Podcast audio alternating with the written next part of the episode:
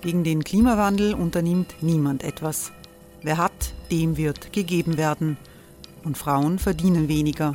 War ja immer schon so. Man ärgert sich und macht weiter. Was aber, wenn nicht? Wir haben eine Idee. Die Falter Arena macht die Bühne frei für Menschen und Projekte, die das Land verändern. Mein Name ist Eva Konzett. Ich leite das Politikressort im Falter. Und am Sonntag, den 26. Mai, veranstalten wir im Wiener Stadtsaal die nächste Falter Arena. Mit dabei unter anderem der ehemalige Politiker und Neosänger Matthias Strolz, Theresa Imre von Markter, Sonja Jöchtel von Love Politics oder Kari Ochsner von Ochsner Wärmepumpen. Machen statt jammern. Wir schauen uns an, wie das funktionieren kann. Kommen auch Sie vorbei. Alle Informationen und Tickets finden Sie unter falter.at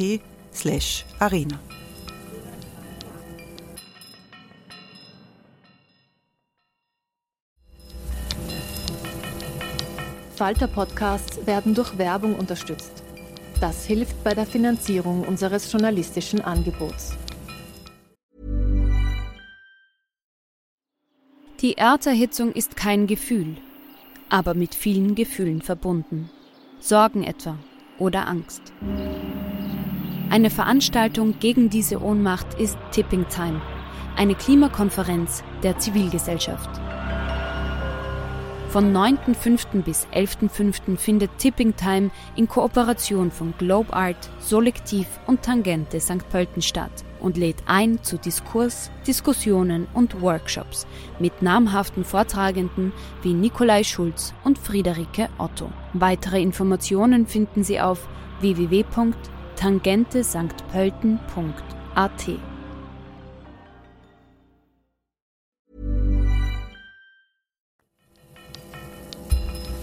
Falter Radio, der Podcast mit Raimund Löw.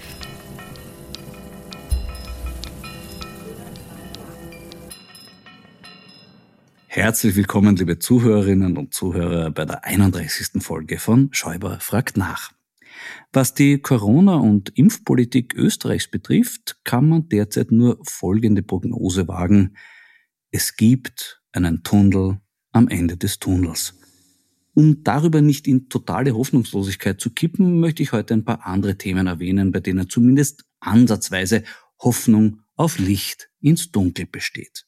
Zum Beispiel bei der in diesem Podcast aufgebrachten Frage nach rund 300 Millionen Euro, die die letzten drei Finanzminister dem Glücksspielautomatenkonzern Novomatic geschenkt haben dürften. Ich habe damals eine im Stil von Ex-Novomatic-Boss Neumann formulierte Bitte um einen Termin bei Gernot Blümel formuliert, die von einigen Hörerinnen und Hörern tatsächlich an das Finanzministerium geschickt wurde. Und einer hat jetzt sogar, zwar keinen Termin, aber immerhin eine Antwort bekommen. Und das nicht von irgendwem, sondern vom offiziellen Pressesprecher des Ministeriums, Johannes Pasquali. Ein Mann mit diesbezüglich großer Erfahrung, der war schon dabei, wie der Karl-Heinz Grasser seine legendäre Homepage als New Economy Geschäftsmodell entwickelt hat. Die Antwort selber ist jetzt nicht allzu inhaltsstark. Pasquali verweist darin auf Geheimhaltungspflicht und Amtsverschwiegenheit.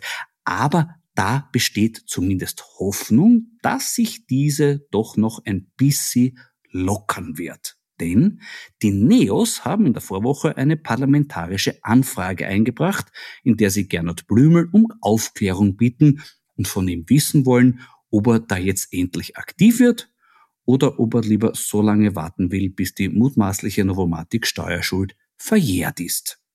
Ich bin schon sehr gespannt, wie er reagieren wird. Ich nehme einmal an, als Finanzminister freut man sich, wenn man daran erinnert wird, dass man noch ein Geld bekommt.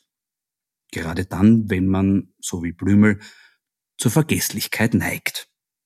Vielleicht geht die Geschichte für uns Steuerzahlerinnen und Steuerzahler ja doch noch gut aus. Hoffen wir auf das, was kommt.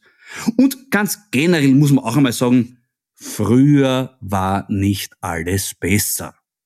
Es ist zum Beispiel ein echter Fortschritt, dass Herbert Kickel heutzutage, um den identitären Capo Martin Sellner zu unterstützen, auf eine Demo gehen kann und nicht so wie früher eine Razzia im Bundesamt für Verfassungsschutz und Terrorismusbekämpfung veranlassen muss. Bemerkenswert in diesem Zusammenhang ist auch, dass der Ex-Innenminister seinen oft befremdlich anmutenden Humor wieder gefunden hat. So meint er über den ebenfalls mitdemonstrierenden Gottfried Küssel, ich würde den Herrn nicht einmal erkennen. Und er sagt dazu, dass ihm der Name Küssel überhaupt nur geläufig sei, weil dieser medial so häufig erwähnt werde.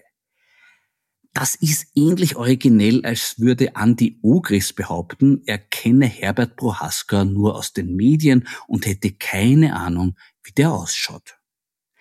Als weniger spaßig wurde vielerorts Kickels Demo-Ansprache empfunden. Wir alle haben ein intaktes Immunsystem und ein intaktes Immunsystem macht den Menschen stark gegen jede Art von Virus und all die Mutationen, die jetzt von irgendwoher neu entdeckt worden sind.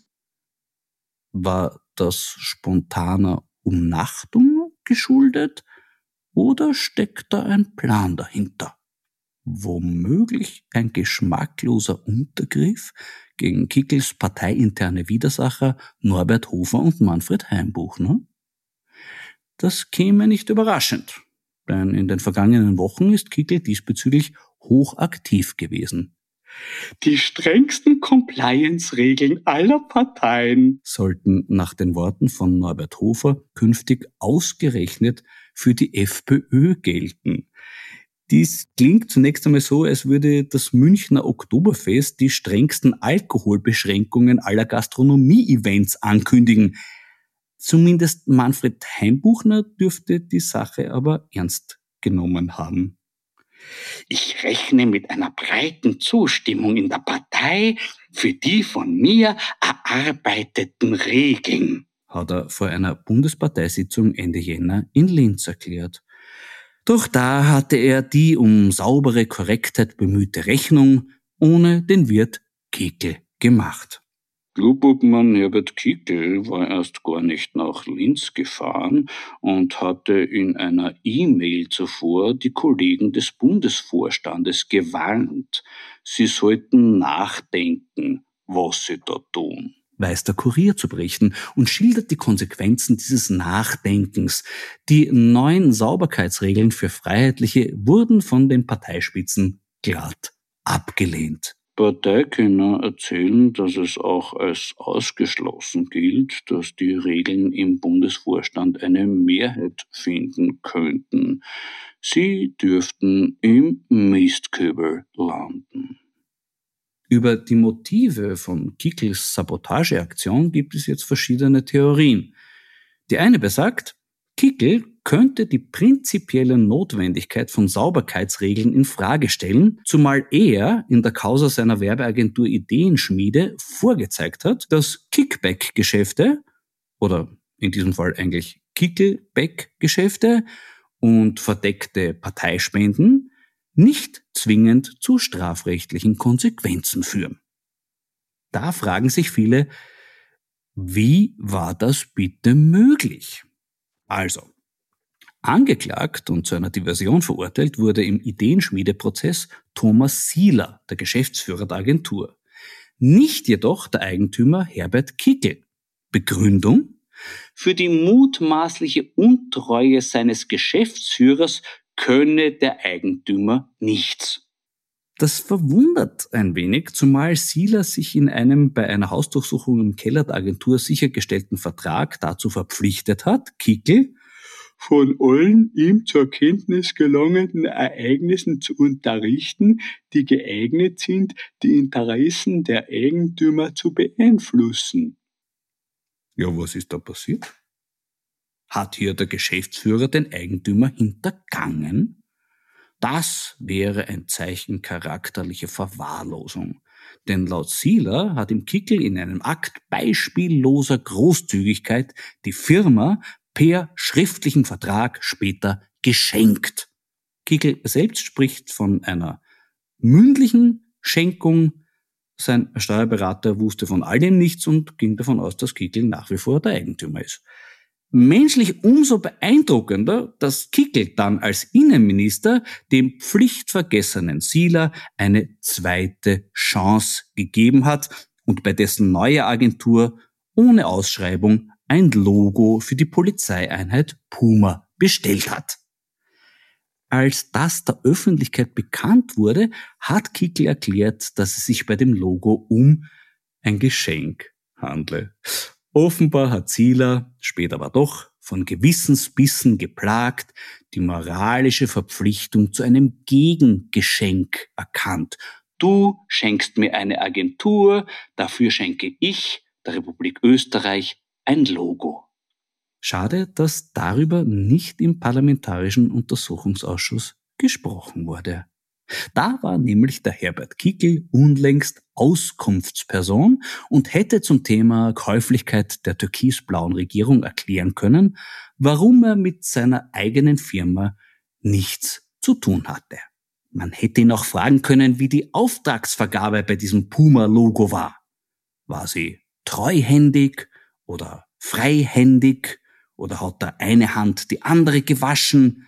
Auch über den Vertrag zwischen der Kärntner FPÖ und der Agentur Ideenschmiede hätte ich gern mehr erfahren. In diesem Vertrag steht, bei Aufträgen von FPÖ-Landesregierungsbüros bekommt die FPÖ Kärnten 20 Prozent des Auftragsvolumens von der Agentur gutgeschrieben. Da hätte ich vom Herbert Kickel gern gewusst, wie man auf die Idee kommt, Bereitschaft zur Korruption in einem schriftlichen Vertrag zu garantieren. Und dann hätte ich ihn natürlich gerne zu den zwei ehemaligen Ideenschmiede-Mitarbeitern befragt, die bei Einvernahmen erklärt haben, dass das Erstellen von Scheinrechnungen in der Agentur gängige Praxis war und dass Bargeldkoffer an die Bundes-FPÖ übergeben wurden. Während der Strache auf Ibiza über Umgehungskonstruktionen mit Hilfe von Vereinen geschwärmt hat, dürfte Herbert Kickel also zu diesem Thema einen direkteren Zugang gehabt haben. Und das führt zu einer zweiten Theorie für Kickels Ablehnung der Sauberkeitsregeln. Ihn könnte auch die Sorge um die Identität der FPÖ umtreiben. Nachdem er von der ÖVP schon das Ausländerthema weggenommen wurde, müssen die Freiheitlichen jetzt aufpassen, damit Ähnliches nicht auch mit ihrem bisherigen Alleinstellungsmerkmal als Partei mit der höchsten Korruptionskompetenz passiert. Dazu kann man übrigens auch den eingangs erwähnten Herrn Pasquale aus dem Finanzministerium zitieren. Der ist nämlich von der FPÖ zur ÖVP gewechselt und hat das mit folgenden Worten begründet. Ich habe mich gefragt, warum ich beim Schmiedel bleiben soll, wenn es auch den Schmied gibt. So ist es. Da wäre nur noch hinzuzufügen, gerade dass es den Schmied gibt, ist paradoxerweise momentan ein Hauptproblem der ÖVP. Nämlich den Thomas Schmied und sein Handy mit den vielen Nachrichten drauf. Wenn man darüber mehr weiß, wird wahrscheinlich auch die Frage der höchsten Korruptionskompetenz völlig neu zu bewerten sein. Völlig neu ist auch, dass mir die renommierten Weingüter Burgenland heute erstmals einen Weißwein geschickt haben. Und zwar einen ganz besonderen, nämlich das Cuvée aus gelben und roten Traminer 2018 vom großartigen Pepi Umatum. Den durfte ich schon mit den Staatskünstlern in seinem Kampf gegen Landeshauptmann gesteuerten Größenwahn unterstützen. Ein Kampf, der offensichtlich nicht davon abhält, wunderbare Weine wie diesen hier zu machen. Prost auf den Peppi. Ja, mir würden noch viele interessante Fragen einfallen, die ich im Parlamentarischen Untersuchungsausschuss gerne stellen würde. Das soll aber nicht heißen, dass nicht jetzt schon interessante Fragen gestellt wurden. Zum Beispiel von meinem heutigen Gesprächspartner, dem Fraktionsführer der SPÖ, Jan Kreiner. Grüß dich, Jan. Ich habe in diesem Podcast erstmals über das 300 Millionen Euro Steuergeschenk berichtet, das Novomatic von den letzten drei Finanzministern bekommen hat. Du hast damals geschrieben, wir bringen dazu eine parlamentarische Anfrage ein. Die Neos haben das jetzt schon gemacht. Äh, kommt von euch da auch noch was? Wir haben sie auch schon gemacht. Oh, dann hast du mir die nicht geschickt? Das kann sein, dass ich das nicht getan habe. Es tut mir leid. Wie geht das, Alter? Das ist eine meine Geschichte. Ja, aber das ist schon länger her. Die ist an und für sich auf der Parlaments-Homepage abrufbar. Ich kennt das gleich den Link schicken. Antwort habt ihr auch noch keine gekriegt, oder? Nein, das dauert zwei Monate. Die Antworten dauern immer lange. Leider. Ja, ja, ja. Na, wie siehst du denn die Chance, dass wir das Geld noch bekommen? Realistisch eingeschätzt sehr gering, weil ich glaube, dass das kein Zufall ist, dass das bisher nicht nachgefordert wurde. Das müsste ja schon seit zwei Jahren nachgefordert werden und ich glaube, dass das Absicht ist, dass sie das Geld nicht nachfordern. Naja, aber braucht Österreich dieses Geld nicht? Können wir uns das erlauben, sagen, das spenden wir dann Automatik? Ich glaube, wir brauchen jeden Euro, ehrlich gesagt, den wir brauchen können, gerade aufgrund der Pandemie ist es so, dass wir jeden Euro brauchen, den es irgendwie gibt. Vielleicht ist es auch deshalb besonders schwierig, weil ihr die Auskunft von Gernot Blümel braucht und der ist ja nicht wahnsinnig auskunftfreudig. Also ganz aktuell versuchst du ja zu erreichen, dass der Verfassungsgerichtshof bei ihm ein bisschen nachhilft. Worum geht's da? Nee, da geht's darum, dass wir einfach um jeden Akt, um jedes E-Mail kämpfen müssen, vor allem mit dem Bundeskanzleramt und mit dem Finanzministerium. Und eine der, der, Aufgaben des Untersuchungsausschusses ist, sich anzusehen, wie das sogenannte Beteiligungsmanagement des Bundes aussieht. Sprich, wie die Verwaltung, ähm, die Casinos ähm, die, und andere Beteiligungen, die Österreich besitzt und die das Finanzministerium verantwortlich ist, verwaltet. Und da wollten wir einfach die äh, Korrespondenz zwischen dieser Abteilung und zum Beispiel dem äh, ehemaligen ÖVP-Generalsekretär im Finanzministerium, dem Thomas Schmidt, haben. Und das wurde uns ewig verweigert. Äh, dann sind wir zum Verfassungsgerichtshof gegangen und der Verfassungsgerichtshof hat gesagt, klar, steht euch zu und hat am 3. März, glaube ich, quasi das nennt sich dann Erkenntnis, weil der Verfassungsgerichtshof, der fasst ja kein Urteil, sondern der erkennt einfach, was richtig ist. Und der hat erkannt, dass diese E-Mails und diese elektronischen Dateien zu schicken sind, mit der Ausnahme von rein privaten und den E-Mails, die wir schon bekommen haben. Das ist jetzt seit 3. März und wir haben bis heute kein einziges E-Mail, keine einzige Datei bekommen. Wir haben jetzt uns angeschaut, wie wird denn so ein Urteil überhaupt exekutiert? Ähm, und das muss der Bundespräsident machen. Und deswegen haben wir jetzt den Antrag gestellt beim Verfassungsgerichtshof, den Bundespräsidenten aufzufordern, dieses Urteil zu exekutieren. Wir sind gespannt, wir rechnen damit, dass jetzt irgendwie im Laufe der Karwoche oder spätestens nach Ostern der Verfassungsgerichtshof sagt, lieber Bundespräsident, kümmere dich darum, dass, dass der Herr Blümel wirklich diese E-Mails jetzt liefert. Ja, na, vielleicht hat er auch einfach nur vergessen drauf bislang, der Blümel. Das glaube ich nicht. Er hat dann irgendwie nach zwei Wochen einen Mitarbeiter des Finanzministeriums ersucht, mit uns Kontakt aufzunehmen, wie das jetzt laufen soll. Und der wollte von uns irgendwelche Suchbegriffe bekommen, mhm. nach denen er schauen soll in diesen E-Mails. Und wir haben irgendwie gemeint, hey, bei aller Liebe, äh, wir wissen auch nicht, wie man, wie man private E-Mails aussortiert. Ihr müsst uns einfach alles schicken und die, die privat sind, schickt uns nicht wir sehen das relativ einfach und das ist einfach nur alles eine Zeitverzögerung immer. Jetzt sollen wir quasi irgendwelche Suchbegriffe eingeben oder, oder ihm sagen, dann schaut er nach bei den E-Mails, was dann rauskommt. Der Verfassungsgerichtshof hat gesagt, es sind alle zu schicken mit Ausnahmen der Privaten. Wie du die Privaten aussortierst, ist dein Problem, nicht meins. Ja? Vielleicht liegt es aber auch an einem ganz prinzipiellen Misstrauen, Jan. Und da muss ich sagen, da habe ich diesbezüglich auch eine neue Entdeckung gemacht. Der ÖVP-Fraktionsführer Wolfgang Gerstl hat gesagt, Jan Kreiner ist das größte Sicherheitsrisiko für den Ibiza-U-Ausschuss. Ich muss ganz ehrlich gestehen, das war mir bisher nicht bewusst.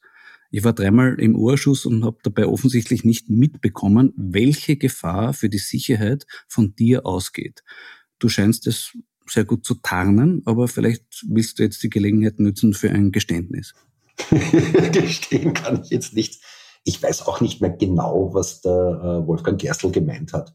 Ich glaube, es ging darum, dass ich gesagt habe, dass es Chats gibt.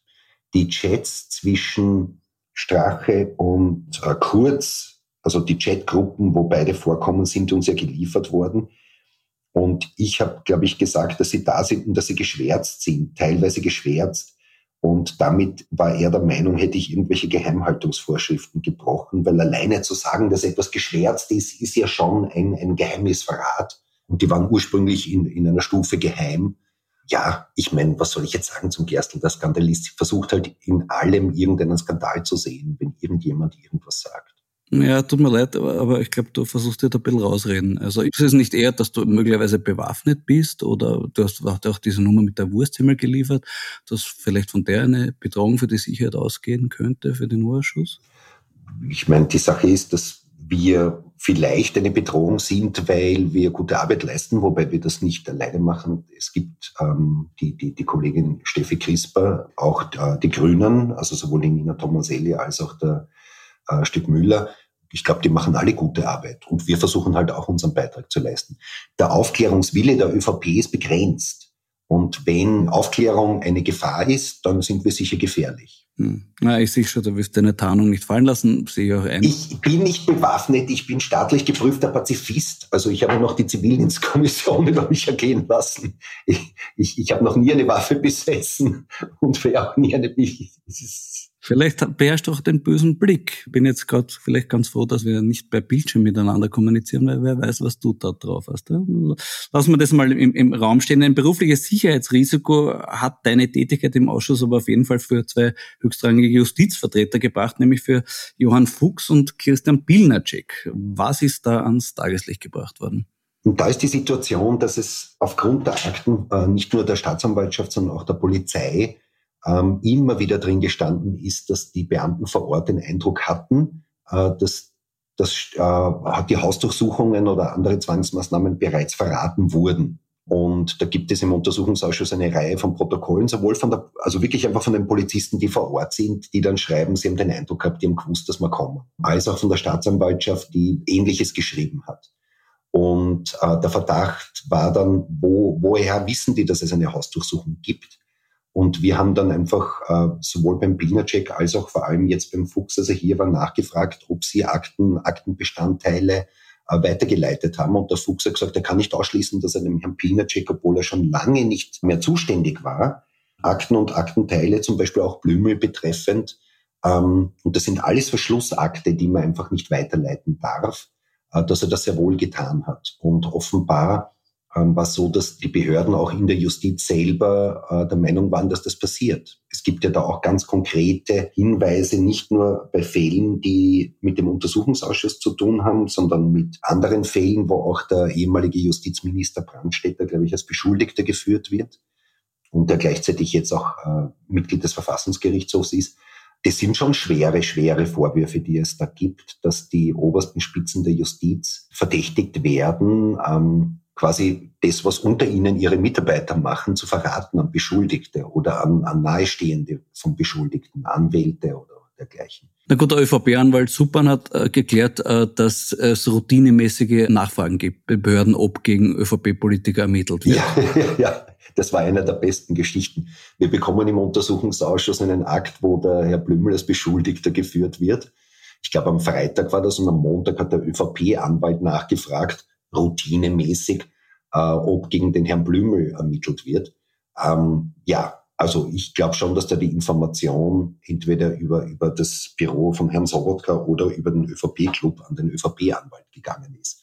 Weil dass es routinemäßige Anfragen gäbe, dass gegen irgendjemand dann ermittelt wird, das glaube ich Na, sollte man das nicht machen, als Staatsbürger und sich immer wieder routinemäßig anfragen bei den Behörden, ob gerade gegen jemand ermittelt wird oder gegen einen selber? Die Behörden sind ja verpflichtet, einen davon in Kenntnis zu setzen, wenn gegen einen ermittelt wird, in einer zeitlichen Nähe. Vielleicht vergessen die auch drauf. Wird ja viel vergessen heutzutage. Ich glaube, ich glaube, in dem Fall haben sie nicht vergessen, sondern sie hatten ja eine Hausdurchsuchung vor. Mhm. Und äh, deswegen haben sie es nicht gesagt, weil sie einfach die Wirksamkeit der Hausdurchsuchung nicht vereiteln wollten. Und das ist auch gesetzeskonform. Das ist oft die Geschichte bei Hausdurchsuchungen. Wenn sie überraschend kommen, sind sie oft noch wirksamer, außer es ist wie beim Herrn Schmidt, wo er nichts nutzt, dass er es gewusst hat vorher, weil er halt schlecht gelöscht hat, ne? seine Daten. Die Pilnercheck-Suspendierung wurde gestern wieder aufgehoben. Wie geht's da jetzt weiter? Ähm, ich glaube, das Justizministerium hat jetzt Zeit äh, zu überlegen, ob sie die Suspendierung quasi zurücknimmt oder ob sie ein Rechtsmittel einlegt. Das war aber nicht überraschend, weil ich glaube, dass diese Disziplinaroberkommission im Bundeskanzleramt in 99 von 100 Fällen äh, immer gegen die äh, Suspendierung entscheidet. Also das hat mich jetzt nicht überrascht. am Ende des Tages muss man erstens einmal sagen, dass die Unschuldsvermutung gilt, gegen, nicht gegen, sondern sowohl für Magister Pilnacek als auch gegen den Herrn Fuchs, gegen den Oberstaatsanwalt. Ich glaube nur, dass diese Suspendierung nicht leichtfertig ausgesprochen wurde. Und ich glaube, dass nicht leichtfertig gegen die obersten Justizbeamten ermittelt wird, sondern was mich eher gewundert hat, ist, wieso der Herr Fuchs hier auch nicht suspendiert wurde. Wobei das muss da anscheinend irgendein ein Oberlandesgericht Graz machen. Aber dass hier nicht klarer äh, getrennt wurde, weil das der Leiter der Oberstaatsanwaltschaft in einem Untersuchungsausschuss sagt, ich kann nicht ausschließen, dass ich geheime Akten an, an fremde Personen, die mit dem Aktenlauf nichts zu tun haben, weitergebe. Also das ist, halte ich für ein echtes Sicherheitsrisiko. Nämlich für die Sicherheit, dass Behördenverfahren, Justizverfahren ordentlich geführt werden. Gut, im U-Ausschuss nicht die Wahrheit zu sagen, ist ja auch ein Delikt. Das wird unter anderem auch beim Herrn Pilnacek dazu untersucht. Was ist da die Problematik, wenn man im U-Ausschuss äh, die Unwahrheit gesagt hat? Es, es ist wie eine Falschaussage vor Gericht. Man ist ja verpflichtet, wenn man vor Gericht steht, die Wahrheit zu sagen. Und auch etwas zu verschweigen, ist eine Falschaussage. Also sowohl der Pilnacek als auch der Fuchs waren ja im Untersuchungsausschuss im Juli, glaube ich, war das. Und ein ehemaliger Mitarbeiter des Justizministers Moser hat im Chat mitgeschaut, was da passiert und hat sich gedacht, komisch, erstens einmal, wieso stellen die Abgeordneten dort die falschen Fragen? Äh, denen liegen offensichtlich nicht alle Akten vor, die ihm vorgelegen sind. Und zweitens, ähm, wieso sagen Pilnacek und Fuchs objektiv die Unwahrheit? Und hat dann eben die E-Mails und die Akten, die ihm noch vorgelegen sind, der Staatsanwaltschaft übergeben und die haben eine, eine Sachverhaltsdarstellung gemacht, wo sie, glaube ich, sowohl bei Pilnacek als auch bei Fuchs in fünf Fällen bei Aussagen objektiv sagen, die haben die Unwahrheit gesagt. Ähm, das ist noch keine mhm. Falschaussage. Wenn jemand vor 500 Jahren gesagt hätte, die Erde ist eine flache Scheibe, wäre das zwar objektiv falsch gewesen, aber es wäre vielleicht keine Lüge gewesen, weil vor 500 Jahren alle geglaubt haben, die Erde ist eine flache Scheibe. Die Staatsanwaltschaft Innsbruck muss jetzt einfach prüfen, ob sie auch quasi absichtlich gelogen haben oder ob sie es einfach nicht besser wussten. Ähm, ich halte es für fast ausgeschlossen, dass sie es nicht besser wussten. Und es ist wohl dokumentiert von der Staatsanwaltschaft. Burrow is a furniture company known for timeless design and thoughtful construction and free shipping, and that extends to their outdoor collection. Their outdoor furniture is built to withstand the elements, featuring rust-proof stainless steel hardware, weather-ready teak, and quick-dry foam cushions. For Memorial Day, get 15% off your Burrow purchase at burrow.com/acast and up to 25% off outdoor. That's up to 25% off outdoor furniture at burrow.com slash acast. So wie auch bei der Frau Glatz-Kremsner ist ja ähnliche Thematik, ne? Genau, da ist es auch sehr ähnlich gelagert. Aber ich bin, wie gesagt, weder ein Staatsanwalt noch ein Richter noch ein Jurist, dass ich dann juristisch in der Lage bin zu sagen, ja, das war jetzt nur unter Anführungszeichen die objektive Unwahrheit oder auch eine Falschaussage. Das kann ich nicht feststellen. Wobei, worum geht's da konkret? Ähm, da geht es darum, dass am, am, am, Freitag ist ja das Ibiza-Video äh, veröffentlicht worden und am Samstag gibt es dann eben eine Weisung an die WKSDA, also an die Korruptionsstaatsanwälte, wo mehr oder weniger drinsteht, ihr dürft nichts machen, außer bei Medien anzufragen, ob sie euch netterweise das Video überlassen. Und sonst dürfen sie nichts tun. Und diese Weisung kam eben vom Moser an den Pilnacek und vom Pilnacek an den Fuchs und vom Fuchs dann an die WKSDA. Das ist dokumentiert durch einen E-Mail-Verkehr.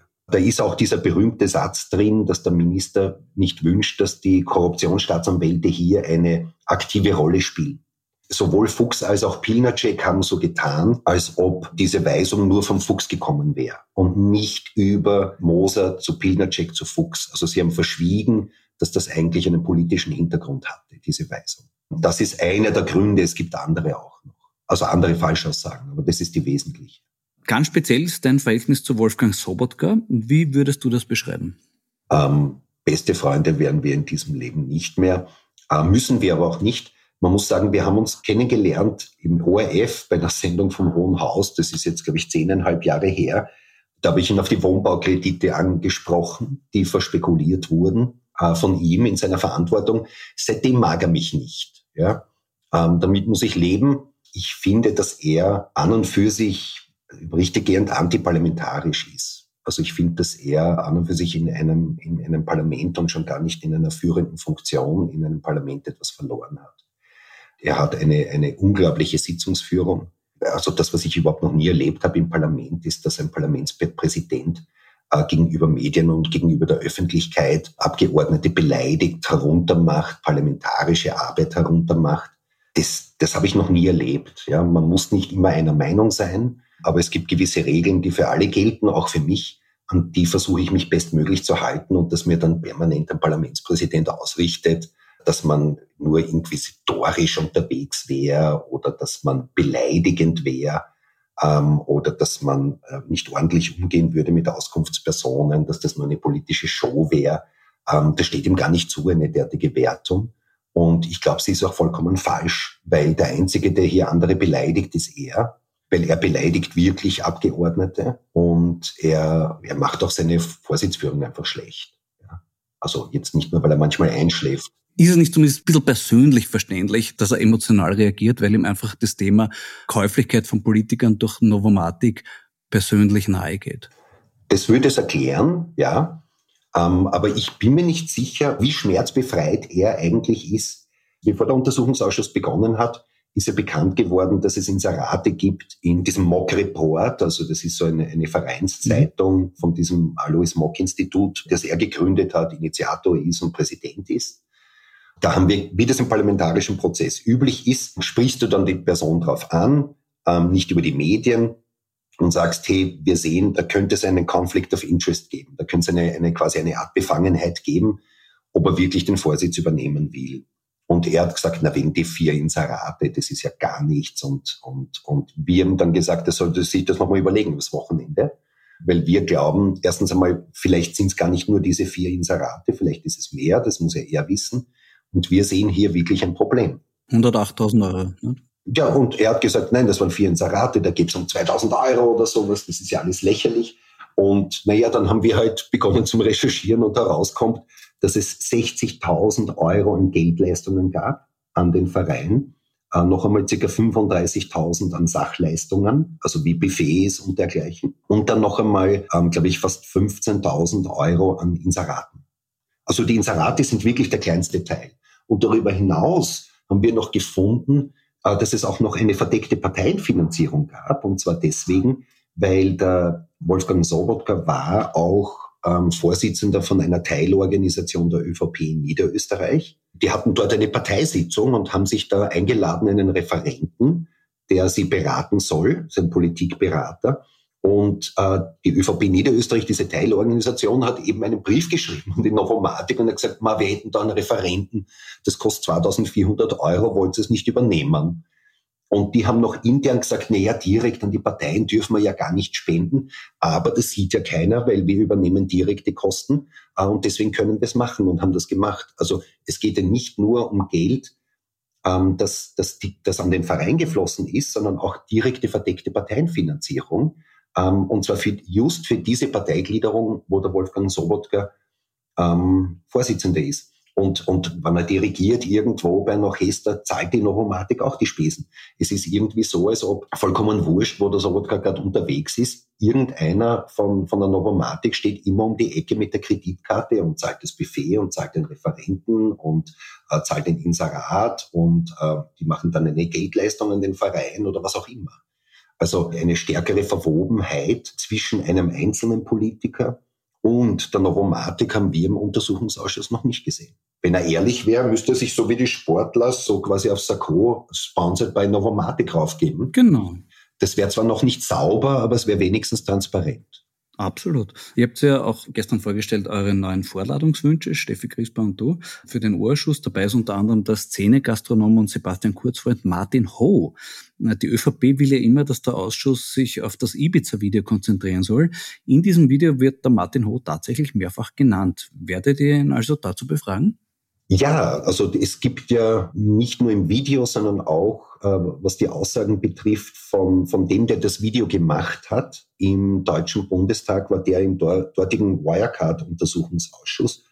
Und der hat eben berichtet, dass es auch Videos gäbe von mehr oder weniger Drogenpartys bei Martin Ho mit führenden ÖVP-Funktionären.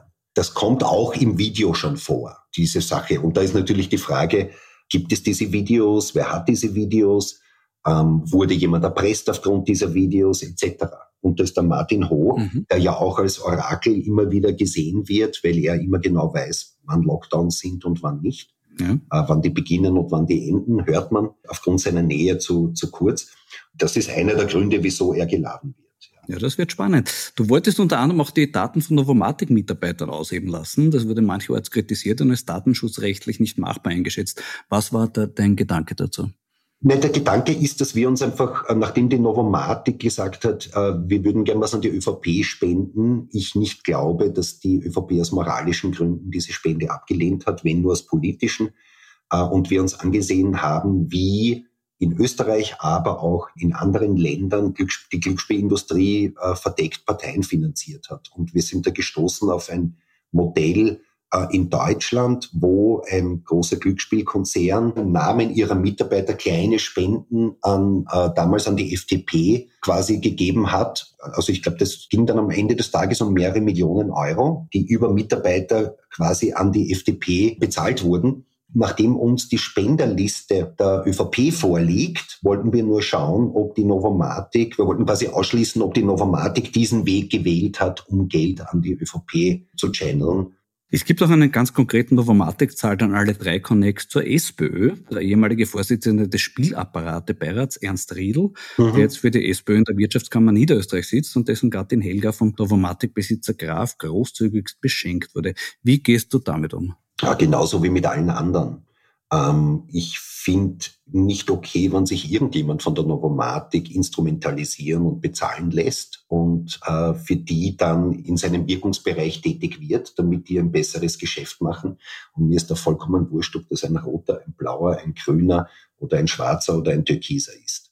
Da kann ich keinen Unterschied machen. Und es gibt ja diesbezüglich auch in der SPÖ ein bisschen eine Tradition. Karl Schlögel, Franz Schnabel, Alfred Gusenbauer, die haben sich ja durchaus für die Novomatic eingesetzt. Ist denen das halt wenigstens peinlich?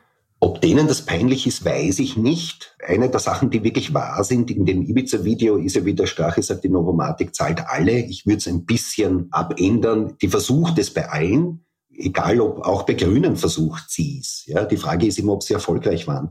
Ich sage immer, ich glaube gern, dass die Novomatic auch versucht hat, äh, Rote zu finden, wo sie Sponsorings oder so weiter macht, gemäß ihrem eigenen Masterplan, um eine günstige Stimmung für sie zu haben. Ähm, das hat aber die SPÖ nicht daran gehindert, das kleine Glücksspiel in Wien abzuschaffen. Und das war sicher nicht zum Vorteil der Novomatic. Ja. Glaubst du, es gab überhaupt ein Umdenken in der SPÖ zu diesem Thema Automatenglücksspiel? Ähm, also es gibt beim Glücksspiel immer verschiedene Herangehensweisen. Das eine ist, verbieten wir es einfach und das andere ist, wie können wir das so kontrollieren, weil quasi ganz verbieten, dann passiert es im Hinterzimmer und so weiter. Und ich glaube, diese, diese zwei Denkschulen gibt es in der SPÖ noch immer. Ja, und das Glücksspiel, also dieses sogenannte kleine Glücksspiel äh, zu verbieten, halte ich jedenfalls für richtig weil diese Zweierkammern, die es da gegeben hat, und wir kennen alle die Reinbrechtsdorfer Straßen oder die Erdbergstraßen oder also die ganzen Straßen in Wien, wo einfach diese Zweierkammern nebeneinander waren, wo es nur darum gegangen ist, Personen ihr, ihr ganzes Monatsgehalt rauszuzerren. Ja? Und sie sind einfach wahnsinnig süchtig machen. Ich bin froh, dass ich nicht süchtig bin, weil die, die machen dich echt fertig. Und äh, die waren natürlich gezielt auf, ja, auf die unteren 40 Prozent Einkommensbezieher. Und wenn jemand ins Casino geht und viel Geld hat und Geld verspielt, ohne dass er jetzt sich oder seine Familie ähm, in, in Existenzängste zerrt äh, oder, oder, oder stürzt, ja, das passiert. Ich glaube, man muss das Glücksspiel äh, ganz abschaffen, wird man es nicht, man muss es streng regulieren. Und ein, eines meiner Lieblingsprojekte, das in der, in der Politik ist es oft so, dass man so ein, ein Projekt hat, wo man sich denkt, das würde man gerne umsetzen und das dauert oft Jahrzehnte, bis das funktioniert, ist die sogenannte betreiberunabhängige Spielerkarte. Das heißt, um Glücksspiel spielen zu können, gibt es eine Karte, so wie eine Kreditkarte, und äh, da setzt man sein Limit fest, was man selber in der Woche zum Beispiel oder im Monat verlieren will oder, oder bereit ist zu verlieren. Und vollkommen egal, ob ich jetzt gerade bei der Novomatik oder bei den Casinos oder egal wo spiele, sobald dieses Limit erreicht ist, bin ich selber gesperrt, weil ich mich ja selber gesperrt habe, weil ich meine eigenen Limits überschritten hätte. An und für sich glaube ich, wäre das ein Instrument, um die, die Auswirkungen von der Spielsucht zu begrenzen. Man muss immer unterscheiden zwischen Vergnügen und Sucht. Bei diesen Automaten geht es in allererster Linie nicht ums Vergnügen, sondern in allererster Linie um die Sucht. Insofern halte ich das noch immer für richtig, dass das kleine Glücksspiel in Wien einfach verboten. Du hast dich ja doch diesen Urschuss ziemlich profilieren können in letzter Zeit. Trotzdem weiß man vieles gar nicht so in der Öffentlichkeit von dir. Ich wollte noch wissen, wo stehst du innerhalb der SPÖ? Bist du eher Team Michi Ludwig oder Neigungsgruppe Randy Wagner oder schwarzer Block Doskozil? ich habe diese Einteilungen gar nicht gekannt. Ähm, ich bin als, als, als sehr junger Mensch äh, zur sozialistischen Jugend gegangen, weil ich mir gedacht habe, die Welt ist ungerecht, dagegen muss man was tun. Ich gebe zu, der Grund war eigentlich eine Broschüre, eine kommunistische Broschüre ähm, aber ich habe mir gedacht, ich muss dagegen was tun. Und wo kann man dagegen was tun? Alleine ist es schwierig und bin zur sozialistischen Jugend gegangen und hängen geblieben. Äh, Wenn du mich fragst, ob ich eher den Michael Ludwig als Landeshauptmann, ob ich den cooler finde oder, oder den Tosco-Ziel, muss ich nicht lange nachdenken. Weil den Tosco-Ziel finde ich jetzt nicht rasend cool, jedenfalls was seine Aussagen betrifft zur Bundespolitik. Aber ich versuche innerhalb der SPÖ einfach meinen Beitrag zu leisten und zwar relativ egal, ob der Vorsitzende gerade Gusenbauer oder Feimann oder Kern oder Randy Wagner heißt. Ähm, ich bin ein Teamplayer und äh, versuche einfach mit den anderen Mitspielerinnen und Mitspielern einfach einen guten Beitrag zu leisten. Und zwar egal, ob ich jetzt gerade in einem Untersuchungsausschuss sitze oder an und für sich bin ich ja Budget- und Finanzsprecher und das ist ja an und für sich mein Schwerpunktthema. Und da versuche ich einfach immer einen positiven Beitrag zu leisten. Das bedeutet auch immer wieder, ähm, dass man Meinungsverschiedenheiten hat. Auch mit allen Parteivorsitzenden hatte ich meine Meinungsverschiedenheiten. Ich trage die aber in der Regel nicht öffentlich aus, sondern intern. Wir gehen weiter im Urschuss. Der Cliffhanger der Republik ist das Handy von Thomas Schmidt. Was dürfen wir da uns noch erwarten? Wir erwarten Anfang nächster Woche äh, eine erste Lieferung von Chats von diesem Handy. Es sind ja angeblich über 300.000 Chatnachrichten oben. Ja, und die, das sind sicher nicht jetzt nicht alle spannend und nicht alle relevant für den Untersuchungsausschuss. Aber ich halte den Thomas Schmidt für eine ganz zentrale Figur in der Verbindung zwischen Kurz und jetzt was Ballhausplatz betrifft und Blümel auf der einen Seite und dem Finanzministerium auf der anderen Seite. Und ich glaube, dass äh, auf seinem Handy sicher sehr, sehr viele spannende Nachrichten nach oben sind, die zeigen einfach, wie die Türkisen funktioniert haben. Ja, nämlich in der Art und Weise, wie sie mit Medien umgehen, wie sie umgehen mit äh, den Beteiligungen der Republik und wie sie auch umgehen mit äh, Fragen von Glücksspiel und dergleichen. Und da, da glaube ich, kommt ganz, ganz viel auf uns zu. Äh, nach Ostern äh, geht's gleich los mit dem Herrn Blümel der ist dann gleich die erste Auskunftsperson. Ähm, spannend ist auch noch der Herr Hessenthaler. Mhm. Das ist quasi der, der dieses Video organisiert hat. Ähm, der ist vor allem deswegen spannend, gar nicht so sehr wegen der Videoorganisation, sondern er hat ja, wie ich schon vorher gesagt habe, im Deutschen Bundestag im Wirecard-Ausschuss ausgesagt. Und das sind schon sehr, sehr spannende Sachen, dass ihm Geld geboten wurde vor der Wahl 2019, wenn er fälschlicherweise die NEOS oder die SPÖ beschuldigt, dass die das Video beauftragt hätten. Und das von der Glücksspielseite. Das wird sicher auch sehr, sehr spannend. Also der Untersuchungsausschuss ist, finde ich, an und für sich einer der allerspannendsten, die ich jetzt äh, in den letzten 20 Jahren erlebt habe. Also das ist mein sechster. Und jetzt will ich sagen, dass die alle total spannend sind für die Abgeordneten, die drin sind. Aber ich habe auch den Eindruck, dass die öffentliche Aufmerksamkeit noch nie so groß war bei einem Untersuchungsausschuss, in dem ich war. Ja, das kann ich aus meiner Sicht nur bestätigen. War dreimal dort, es war dreimal hochinteressant und ich freue mich auf die weitere Arbeit und halte die Daumen, dass sie gelingen möge. Lieber Jan, danke fürs Gespräch. Auch vielen Dank und wir werden einfach jetzt die letzten vier Monate noch unser Bestes geben, um transparent zu machen, wie hinter den Kulissen auf Regierungsebene Politik gemacht wurde. Das war die 31. Folge von Schäuber fragt nach. Nächste Woche wird Cornelius Obonia mein Gast sein. Für heute sage ich, bleiben Sie gesund. Ich wünsche Ihnen ein intaktes Immunsystem, das mindestens so stark ist wie die politische Immunität, hinter der sich Herbert Kickel versteckt. Danke fürs Zuhören. Bleiben Sie aufmerksam. Ihr Florian Schäuber.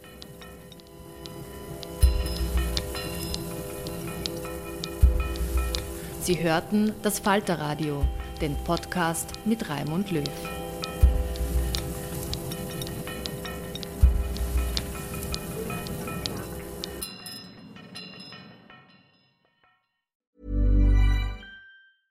Planning for your next trip? Elevate your travel style with Quince. Quince has all the jet setting essentials you'll want for your next getaway, like European linen, premium luggage options, buttery soft Italian leather bags, and so much more. And is all priced at 50 to 80% less than similar brands. Plus, Quince only works with factories that use safe and ethical manufacturing practices. Pack your bags with high-quality essentials you'll be wearing for vacations to come with Quince. Go to quince.com/pack for free shipping and 365-day returns. Imagine the softest sheets you've ever felt. Now imagine them getting even softer over time. That's what you'll feel with Bowl and Branch's organic cotton sheets. In a recent customer survey, 96% replied that Bowl and Branch sheets get softer with every wash. Start getting your best night's sleep in these sheets that get softer and softer for years to come. Try their sheets with a 30-night guarantee. Plus, get 15% off your first order at bowlandbranch.com. Code BUTTERY. Exclusions apply. See site for details.